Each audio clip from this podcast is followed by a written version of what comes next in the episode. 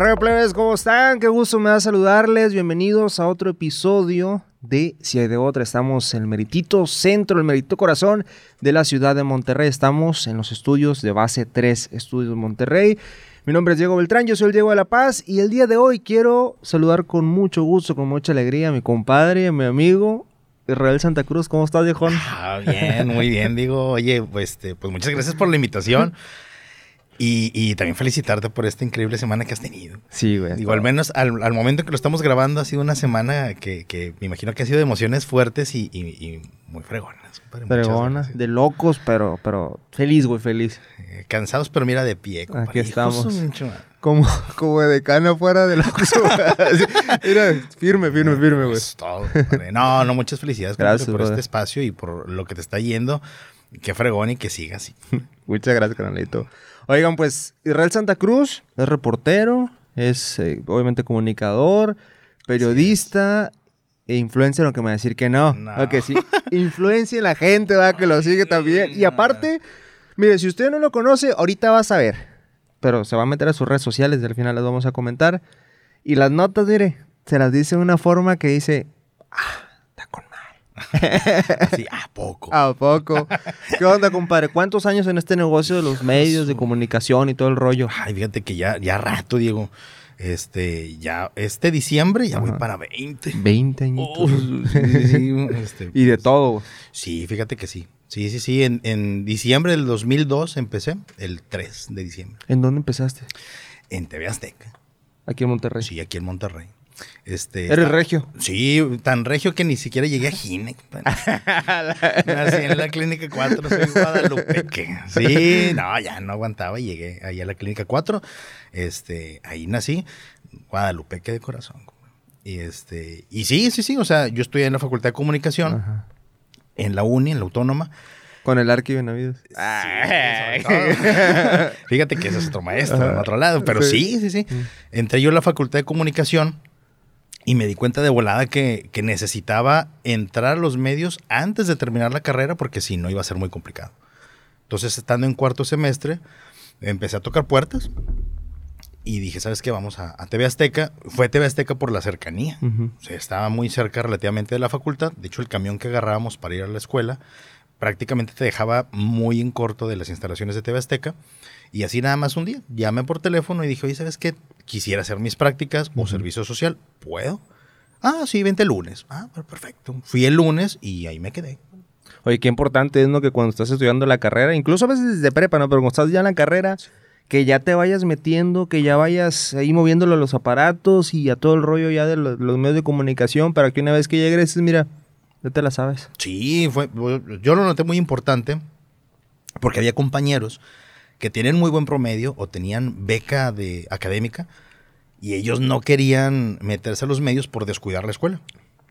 Y yo dije, bueno, la cosa es que va a pasar cuando salgas con un buen Cardex, uh -huh. pero que no tengas experiencia profesional. Entonces yo dije, mira, voy a sacrificar un poco las calificaciones, y que tampoco me fue tan mal. y, yo sí era mal estudiante, neta, la verdad, sí, güey. No, no, bueno, no era buena estadística, hijos. Pero ya en la facultad me fue bien en estadística. A mí me gusta mucho estadística, neta, fíjate así. No, yo fue mi coco, compadre, en la prepa, secundaria, prepa, hijos.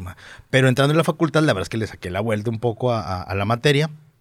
Y me fue muy bien cuando la cursé. Uh -huh. Pero me quedé en estadística 1. Ya no quise meterle más. Pero ya en la chamba, porcentajes, presupuestos y la madre, tienes que llevarlo a fuerza. O sea, tienes que tener una base como quiera de matemáticas. Y, y total que así entré a TV Azteca. Eso fue en diciembre del 2002 y ahí duré un año. Prácticas profesionales un año. Sí, sin sueldo, ni un peso. Pero espero que ya haya cambiado en TV Azteca. Pero, este, sin un peso desde monitorear los noticieros de Ciudad de México para uh -huh. ver eh, qué notas le sirven a, a, a Info 7, a, uh -huh. al, al, al, noticiero local. Y también de que vete por las cocas, vete por las papas, caliéntame las palomitas y todas esas cosas. ¿Ahí quién era tu jefe? Ahí era... Mmm, es que fíjate que hubo una transición ahí, pero el primero con el que entré era Benito Rodríguez. Okay. Benito Rodríguez Rico. Y luego Elizabeth Iscareño. Fue una transición ahí de unos meses. Y duré así un, un, año, un año así sin sueldo, yendo este, cuatro horas mínimo al día, de lunes a viernes, -huh. y luego los fines de semana también. Ahí me tocó de las primeras veces, nos, fíjate, no salía a reportear, pero ahí me sirvió mucho el estar prácticamente en todas las áreas. Estuve en redacción, estuve en mesa de asignaciones. Antes de redes sociales tenías que hablar a las corporaciones policíacas y cuando era permitido, ahorita ya no lo es, un escáner policíaco. Entonces teníamos un escáner policíaco para revisar este, las frecuencias de las corporaciones. Y aparte, pues por teléfono hablabas a las, a las dependencias. En el lapso de ese año, eh, salía a reportear si acaso uno o dos veces y era lo que yo más quería. Quería andar en la calle buscando la nota, la historia, quería ver de, primera fila cómo era eso. Y muy poco me tocó andar en la calle, pero antes de eso pasé por edición, pasé en switcher, eh, en redacción. De hecho ahí conocí a Josué, Josué Becerra, mm. porque él era el jefe de redactores de regionales que era para el Info 7 de Tamaulipas y de Coahuila. También fue cámara, Josué. Sí, también fue cámara. Yo cuando llegué, él ya era el conductor de regionales y aparte, creo que el jefe de redactores de regionales. Y ahí fue donde yo conocí a, Josué. Y ahí duré un año, hasta que yo les dije, oye, ¿sabes que hay chance de, un sueldo? No, pues fíjate que no. Ah, bueno, ¿sabes qué? Entonces hasta aquí, vámonos. Pero en ese inter, algo que me sirvió para darme cuenta cómo era esta chamba, era porque me tocó trabajar un 24 de diciembre y salir hasta las 11 de la noche y el día 25 entrar a las 6 de la mañana. Sin sueldo. Ni para los camiones. Entonces ahí fue donde dije, no, pues creo que sí me gusta. el confeti todo. Sí, no, pues ni, al confeti alcancé, compadre, de tentar de que llegué. Pero, pero la verdad es que estuvo como que era padre la experiencia. Después de un, de un, año sí les dije, bueno, si no hay sueldo me salgo. Y en la facultad veo pegado, porque yo estaba en cuarto semestre cuando entré a TV Azteca y veo un póster de que se solicita fotógrafo. Y a mí siempre me gustó mucho la fotografía. Entonces dije, bueno, tengo ahí unas imágenes, déjame voy y calo. Y era para un proyecto de revista de una editorial que se llama Agenda Política de México, ahí en el centro de Monterrey. Voy y me dicen, pues sabes que pues, sí tienes buen ojo, pero si como estas fotos, que eran las mejorcitas que traía, puedes sacarlas todas, va, te quedas. Ah, bueno, no, pues me quedé y ahí sí ya me pagaron. Entonces eran trabajos como tipo independiente, de freelance, y me iba bien, porque si me pagaban un buen sueldo, sin tener horarios, lo manejaba mi tiempo y aparte me daban cursos de fotografía. y eso capacitaba, güey. Eso está fregón. ¿Quién te los da? ¿Gratis? Nadie. Y eh, al mismo tiempo me puse a hacer mi servicio social también. No, no es cierto. El servicio social lo hice después. Eh, pero ahí me quedé como, como fotógrafo. Y ahí, compadre, fíjate que la revista era una especie de tipo México desconocido. O era lo que quería. La verdad, nunca salió la revista. Pero éramos cuatro fotógrafos. Y de ser local, el, dueño dijo, ¿sabes qué? Queremos hacerla nacional. Entonces a los fotógrafos decía, ¿sabes qué? Proponme una festividad mexicana. No, ¿sabes qué? Yo tengo cómo hacen el chocolate en, el, sureste, yo tengo algo de no sé qué en Chiapas, yo voy a no sé qué a Oaxaca, y todos se iban, y yo decía, oye, yo también quiero ir. Y había ido yo de vacaciones a, Michoacán, a, Noche de Muertos. Eh, y dije, ¿sabes qué? Déjame le presumo. Y ahí fue donde dije, ¿sabes qué? Yo también quiero ir. No, pues hazme la propuesta. Y ya le hice la propuesta de cuántos días quedarme, eh, cuánto trabajo fotográfico iba a traer. Y ahí fue donde dije, ¿sabes qué? Aquí es donde. Para entonces yo ya había casi terminado la carrera. Y dije, bueno, ¿sabes qué? Con lo que me van a dar de viáticos, en vez de rentar un hotel una semana, pues yo te había, estaba pollo, estaba, estaba morrillo, tenía 21 años. Entonces dije, ¿sabes qué? Mejor voy y rento una casa de estudiante. Un cuarto. Y con ese, ese, ese, mm, ese dinero de viáticos, allá me empecé a mover, este, ajustando el dinero. Y durante, y bueno, la, casa de estudiante la renté un mes. entonces hice, rendí el dinero de una semana a un mes. Y cuando llegué al mes, este, la idea era buscar trabajo allá. Porque yo ya había terminado aquí la carrera. Y nada más había hecho el examen profesional, ya sin broncas. Y me fui allá un mes y en ese mes me puse a buscar trabajo y me quedé. Allá me quedé en Michoacán. En Michoacán de repente y de la nada, ¿no? ¿Cuánto tiempo estuviste por allá trabajando y, en, en, qué medios o en qué? Sí, allá duré un año y medio. Allá duré un año y medio. Llegué allá en octubre, noviembre del 2006. Eh, ¿Estuviste en un medio? Sí, en un medio así de reportero haz cuenta que yo llegué allá y me puse a tocar puertas en todos lados. O sea, la televisión michoacana, que es eh, como la, tele de gobierno, eh, varios periódicos. A mí siempre me ha gustado mucho el impreso. Toqué puerta en impresos. Y ya me faltaban unos días, compadre, antes de regresarme. Y ya le dije a la señora que rentaba el cuarto. Se cuenta que la parte de planta baja era de la señora y el planta arriba tenía tres habitaciones y todos eran para varones. Y me dijo, oye, ¿cómo te ha ido con la búsqueda de trabajo? No, pues hay más o menos, todavía no me responden, pero pues no pensé que fuera medio tan complicado. Tan complicado, un mes. Ahorita se tardan un montón más. Y ahí fue donde me di cuenta y me dijo, oye, ¿y no has ido a La Voz de Michoacán? Y yo, pues he ido, pero siempre está cerrado. Me dice, ¿cómo va a estar cerrado? Me dice, sí, mira, es que voy a tal lugar y siempre está cerrado. Me dice, no, mi, pues es que ese, no es el periódico, es, es, una oficina nada más. Y yo, puta, güey, lo malo de, tienes la idea del concepto de Monterrey y vas a una plaza más pequeña y dices, no, pues ha de ser más chiquito el lugar. Y no, era nada más un expendio. Ya me busqué la dirección oficial del periódico, fui a las instalaciones, era un periódico muy grande, era, de hecho es el periódico... Eh, de más prestigio en Michoacán. Y fui, toqué la puerta y ya entré a la recepción. Ya, ¿sí que te puedo ayudar? No, es que este, vengo a dejar el currículum. Ah, lo ve la chica de recepción y me dice, ah, vienes por el puesto de reportero. Oh, todos brillosos. Sí, por ese vengo. No, pásamelo. Le entregué el currículum y dice, aguántame tantito, deja, voy a entregárselo a, a la jefa de, de, la sección. Ya van, baja y me dice, oye, este, justo lo que ocupo, porque estamos renovando plazas de reporteros, porque muchos ya son reporteros ya muy grandes, o sea, grandes al menos para ellos era de 50 años para arriba. Dice, queremos una flotilla joven eh, que sepa de fotografía, entonces yo llevaba mi currículum con un miniaturas. y el y yo, ese soy yo, ¿no? Y me dice, y sobre todo que no estén eh, vinculados con eh, conflictos de intereses políticos. Y digo, pues, yo vengo de Monterrey, o sea, aquí no, no sé ni cómo llegar aquí, ¿no?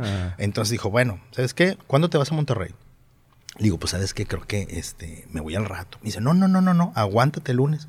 Y yo te resuelvo el lunes, ¿qué onda? Me dice, pero es un 90-95% que sí. No, pues me quedé. Cambié el boleto y me quedé. Fui el lunes y ya me habló. Y me dijo, ¿sabes qué? No pude hablar con el dueño, pero la decisión la tomo yo porque ya tengo rato en el periódico. Te quedas. Y me quedé. Un añito y medio. Un año y medio en Morelia y en Pátzcuaro. Chulada para allá, el, trabajo. Oye, después de, de, ese tiempo, de ese año, año y medio, con experiencia por allá en la voz de Michoacán, ¿Qué sucedió? ¿En qué momento entraste a multimedios? ¿Cómo fue la transición esa? Sí, fíjate, yo tenía claro que, que, allá en Morelia o en Michoacán no iba a quedarme, yo no quería hacer vida para allá. Quería que fuera mi escuela profesional. Porque así yo decía, pues no hay con que, si no lo hago bien, pues no queda manchado un currículum aquí en Monterrey. Y después me di cuenta que pensar eso no era tan lo correcto, es aviéntate y aviéntate. Y, esa fue mi escuela ya y, me ayudó a tener seguridad el que yo estaba solo allá. Entonces yo hacía mal mi trabajo, pues ya no iba a tener un sueldo. Y no tener un sueldo era no poder vivir. Y eso me, me, me ayudó a ganar confianza. Dije, ¿sabes qué? Hasta aquí. Busqué trabajo acá en Monterrey. Me había conseguido, me vine para Monterrey con ese trabajo, no resultó. Entonces me quedé, ahora sí como el perro de las dos tortas, sin nada. Pero me puse a buscar y, al cabo de tres, dos, tres meses encontré trabajo en Periódico El Porvenir. En Periódico El Porvenir y ahí estuve cuatro años y medio cubriendo locales, principalmente gobierno del estado. Entonces, cosas que había aprendido yo en Michoacán sobre cómo reportear se afianzaron en El Porvenir porque pues era una fuente muy institucional. Entonces, allá en Michoacán aprendí a hacer el trabajo de calle, pero aquí El Porvenir el trabajo institucional. Después de cuatro años y medio, me tocaba cubrir la fuente de, gobierno y ahí conocí a Luis García, el reportero, bueno, ex reportero, y ahorita está dentro de la redacción. Y Luis fue el que me dijo, oye, ¿no tienes este, ganas de ya brincarle? Porque le digo, claro. Y él fue el que me dijo, ¿sabes qué? Hay puestos, abrieron plazas, déjame hablo y, te vienes para acá. A este, si te, si te late. Fui, claro, o sea, me entrevistaron y de volada. ¿Cuántos años tienes ya en multimedios? Diez, compadre. Diez años. Diez cumplieron en agosto. Oye, ¿y de lo que más te gusta cubrir qué es? Fíjate que le hallo sabor a todo, compadre. Sí. Sí, le hallo sabor a todo. Eh, por ejemplo, allá en Michoacán era mucho de costumbres, este, mucho de cultura, pero allá cubría de todo. Cubría locales, policiaca, deporte, cultura, espectáculos, de todo. Y acá, eh, pues también se cubre casi de todo. Es lo más parecido a lo que yo hacía en Michoacán. Cubro policiaca, cubro eh, lo de locales cuando llega a ver algo. Y ahorita es menos, menos frecuente. La nota social también, que no sabía, no, no me había tocado cubrir prácticamente ningún medio. Entonces es como que un tutti frutti y está padre porque eso también te foguea en todas las áreas. Hay raza que, por ejemplo, dice, no, ¿sabes qué? Yo prefiero lo policiaco, o yo prefiero lo de locales, o yo prefiero lo de cultura. Y está padre porque terminas profesionalizándote en eso. Pero también te hace más, em, pues no sé, pienso que te da más, más contexto, más experiencia, más trasfondo el cubrir de todo, porque donde quiera que vayas, sabes cómo manejarte. Y eso me lo ha dado multimedios fácil y sencillo. en 10 años sería el colmo que no lo aprendiera. Oye, ¿alguna cobertura que hayas hecho, Israel, eh, de las más difíciles quizá? O las más complicadas. ¿Alguna nota también? ¿Alguna experiencia que hayas dicho, ay, uy, que nos puedas platicar? Fíjate que justamente allá en, Tengo varias, pero por ejemplo allá en Michoacán hubo una en donde llegó un, un, señor y me dijo, oye, ¿sabes que está pasando una situación bien complicada con unos niños? Y yo, a ver, ¿y cómo qué? Dice, lo que pasa es que se los llevaron, al, pues medio con engaños a la fuerza, a, Baja California a trabajar en la pizca de tomate. Y luego, dice, pues los tienen prácticamente, pues él me decía la palabra secuestrados. Dice, pero los tienen pues privados porque no los dejan salir y comunicarse con su familia. Entonces empezamos a hacer un guato para tratar de contactar a, esos, a esos niños porque eh, uno se había escapado y había regresado. Entonces me dijeron, mira, el niño vive en tal calle, no sé en qué casa, en tal color. Me fui. Ah, casi, casi, de volada, casi puerta por puerta. Oiga, y usted sabe el niño que regresó. Ah, sí, vive en aquella casa. Llegué y pues gánate la confianza de la mamá en ese instante, en una situación vulnerable de su hijo. Total que pues lo hicimos. Ya no con el chavito. Ay, pues trabajo me ha costado. Ahorita te platico qué, qué chamba fue la que me hizo este, tener esa, esa capacidad, si es que se le puede llamar así. Eh, ya platicando con el niño, este, ya me platicó cómo estuvo, los tenían encerrados en condiciones de hacinamiento muy, muy canijo, y él se escapó prácticamente como si fuera un, reo. En la noche, haciendo un pozo entre la malla ciclónica, escaparse, contactó a un hermano este, pidiendo dinero hasta que llegó a, a Guadalajara y luego a Morelia ya una vez que platiqué con él, sacamos la historia y traté de darle seguimiento. Ese seguimiento me hice pasar con mi acento regio en Michoacán, como un, eh, eh, una persona que quiere ser proveedor o buscando proveedor de, jitomate, porque era lo que estaban en la pizca los chavitos. Hablé a esta empresa, le investigué a razón social y todo ese rollo, y les, porque iba a aparecerles a él en el, en eh, identificador de llamadas que yo estaba en Michoacán y iban a decir, pues, este, ¿qué onda? Dijo, oye, es que estoy acá en Morelia ando buscando este proveedor de aguacate, pero yo quiero llegar allá, yo soy de Monterrey. Y ellos me dijeron, ah, claro, yo tengo bodegas acá en, el mercado de abastos en Monterrey. Ah, claro, le dijo, ¿en cuál? ¿De San Nicolás o en el de Guadalupe?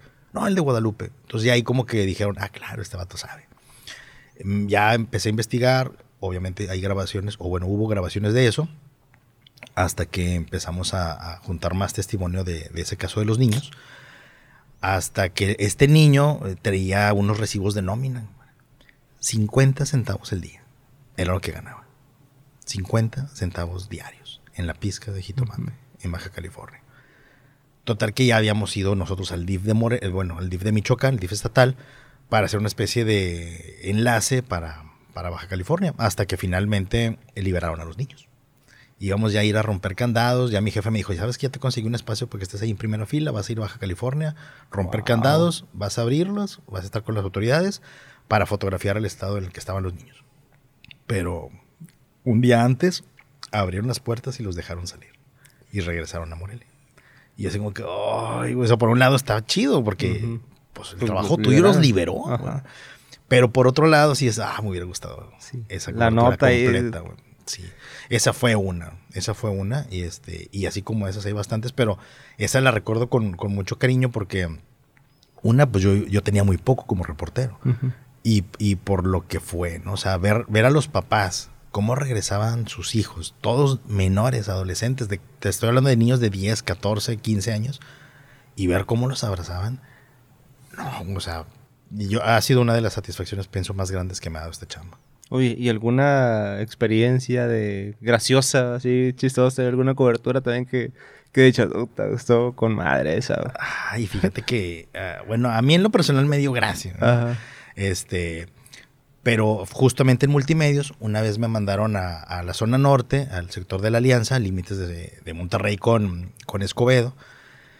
Y había, eh, pues ahí la gente tiene condiciones muy precarias. Y entre esas condiciones estaba el, oye, el drenaje, este, se está desbordando, no hay pavimento y situaciones muy, muy difíciles. Y acabamos la nota y todo. Después de ahí me dicen, oye, muévete a San Pedro porque hay eh, una entrevista que tienes que hacer a una, a una señora, ¿no? Por una situación ahí con ella. Ah, pues ok. Nos movemos a San Pedro y un mundo de diferencia. Un mundo porque era rumbo a Chipinca. Y a la señora, obviamente, una casa de lujo. Brutal. Chulada, ¿no? Tenía varios perritos. Y dije, este perrito vive mejor que yo. qué, envidia, qué bien con el perro. guau, guau. Señora, y, y, y ya el, el, caso de la queja de la señora era que quería hacer una, una colecta para apoyar a los perritos en situación de calle. Y yo así como que, ok, también dices que no, debería de cambiar esto. Y digo, lo entiendo porque finalmente son seres vivos y, y sí está, sí es lamentable que anden en las calles. Pero yo venía de la alianza, de ver gente en condiciones de calle muy complicadas, este, eh, violencia familiar y, y, este, un problema muy grande. Y la señora me veía como de que, porque este vato no se sorprende. O sea, yo le estoy diciendo un problema muy grande, los perritos. Y yo así como que, mm. y mi camarógrafo igual, ¿no? De los dos, ah, ok.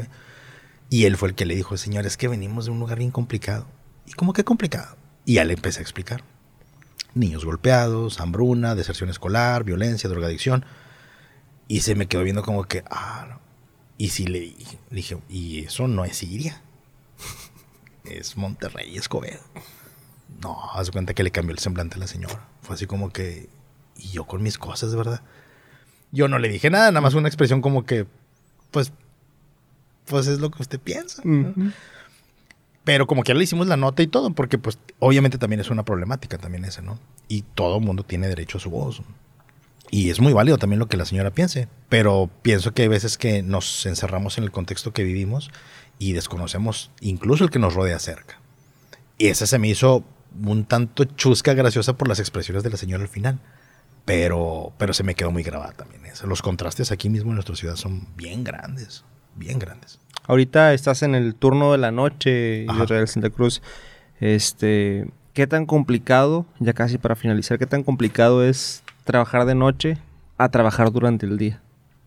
Fíjate que es complicado en, en, en cuanto a el descanso en cuanto al descanso, porque sí, obviamente no rindes igual. O sea, yo salgo a las 5 de la mañana, llego a mi casa, que es tu casa, 5 y media, me duermo casi a las 6. ¿Como hoy?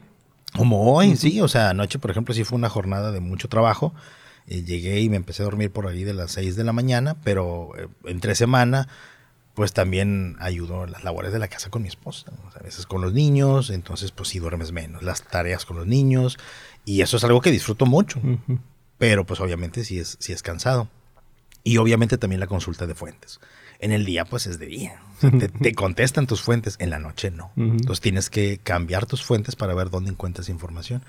Y esa información es desde el vecino, el de la tiendita, hasta obviamente las, los contactos que vas haciendo a lo largo de la carrera. ¿Qué es lo más bonito que podrías decir de esta profesión, Santa Cruz? Hijos, fíjate que estar en primera fila de, de los hechos y la historia.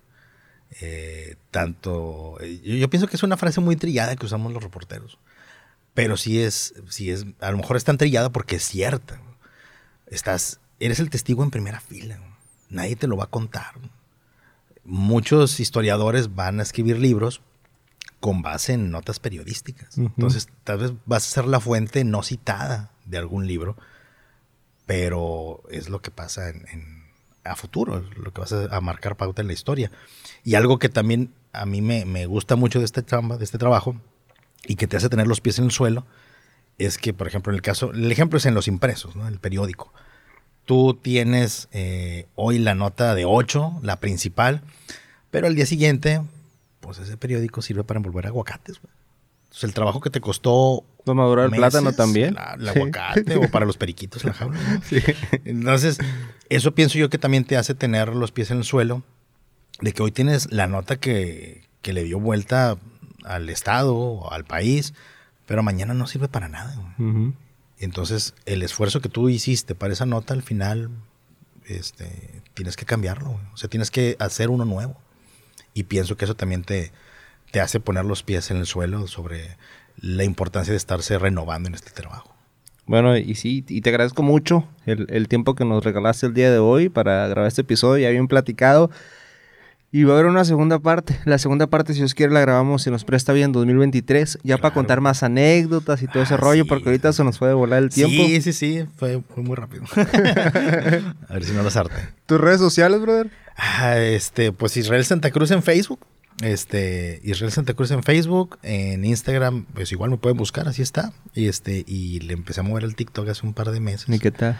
No, sí, fíjate que sí está, sí está pegando. ¿Cuántos seguidores ahorita? En TikTok 35 mil. Ya. Y ahí pateando el bote, ¿verdad? Y ahí pateando el bote. eh, ahí, fíjate que no es tanto periodístico. Empecé con, con tipo de notas, pero pienso que luego también la gente te encasilla en eso. Y pues uno tiene un montón de cosas, ¿no? O sea, a mí me gusta mucho la historia, este, la mitología, leyendas. Y dije, vamos a contar historias y mitos en TikTok. Y ahí, pateando un bote, 35 mil. Y ahí en Facebook, pues, este, no únicamente es cuestiones informativas, o sea, pueden ser otras cosas, porque pienso que es donde conectas también más con la gente, porque finalmente somos personas también. ¿no? Una es mi faceta como reportero, este, total y meramente profesional en telediario, pero pues no dejo de ser persona, no dejo de ser papá, no dejo de ser vecino, no dejo de ser alguien que habita en Monterrey. Y ahí es donde dejo de ser un poco más como yo soy. Y, y hace que conectes con la gente más chido. Y me encanta ese pedo. ¿Cuándo regresas a los podcasts? Tengo ya que regresar, compadre. Tengo la lista como de 10 invitados. Entonces, tengo, tengo que regresar. Eso. Dejé ahí pendiente esa, esa cuestión. Hice cuatro capítulos. Me gustó mucho hacerlos. Me gustó bastante. Este, pienso que es una plataforma que, que, que todavía está un poco desaprovechada, sobre todo aquí en nuestra ciudad. Pues a darle hilo, ¿no? Sí, Darle sí, sí, tengo que, tengo que. Muchas gracias, Israel. No, hombre, no, hombre, a ti, Diego. Muchas gracias por la invitación. Y claro, aquí estamos cuando nos digas. Bueno, pues hasta aquí este episodio, si hay de otra. Gracias a David Martínez, director general, Armando Cavazos también, productor general de este espacio, y también a César Coronado, jefe de edición. Gracias, que tengan un excelente día. ¡Ánimo! ¡Uh!